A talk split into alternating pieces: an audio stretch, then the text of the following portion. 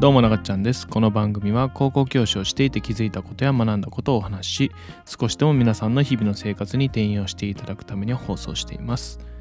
さて本日お話しする内容は、記録を取ると抑えるべきツボがわかるというお話をしたいと思います。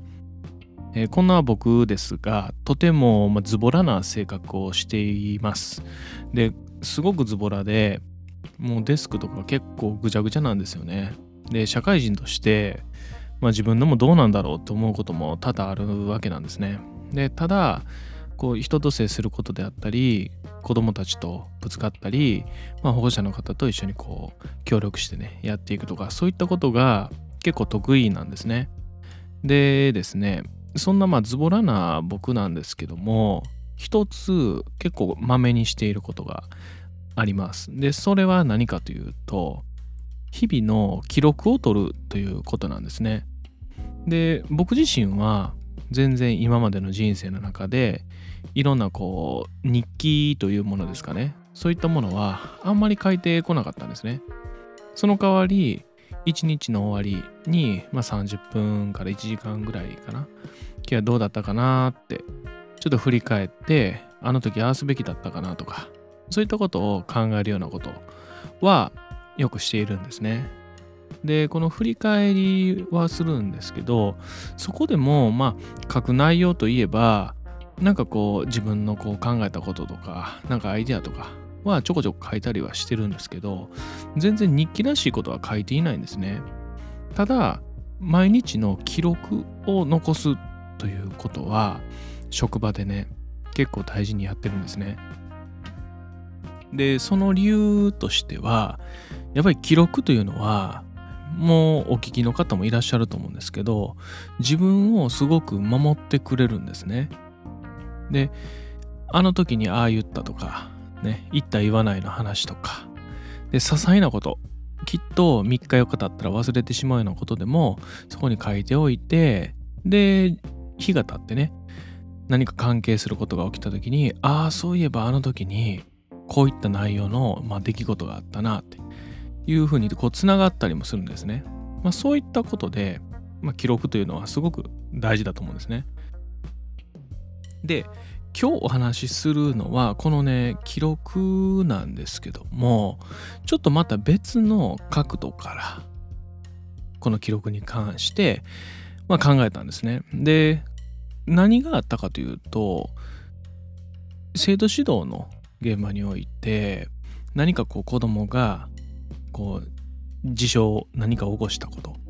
ね。まあそういったことがあった時にね調書という形で該当生徒であったり周りの生徒やまあそこの現場にいていた人先生も含めてねそういった人たちにお話を聞くんですね。でしっかりと事実をもとにまあ、何が推測で何が事実かということを探り分けながら、えーその事件のねこう事象の、まあ、全貌をね解明していくというふうな流れになっていくんですね。でそれを聞き取りの時っていうのは手書きでするんですけども最終的にそれをまとめる必要があるんですね。でそのまとめる時にいろんな聞き取りをした先生、まあ、数人ですねその数人の先生のまあ、持ってきた情報をもとに一つのこう筋書きっていうんですかね、まあ、一つの何が起きたか何が原因でどんなことがあったかどんな反省をしてるかとかね。そういったまあ詳細をまあレポートとして書くんですね。それを調書って言います。でこの調書を書くいわゆる記録ですよね。これも。でこの記録をまとめて書くというのがめちゃくちゃすごく意味のあることだなってやっぱ思うんですね。まあ、当然その義務としてね記録を残さなければいけないっていうものはあるんですけどもそれとは別の効果としてとってもあるなって思ったんですよ。でこのね内容としては記録に残していくうちに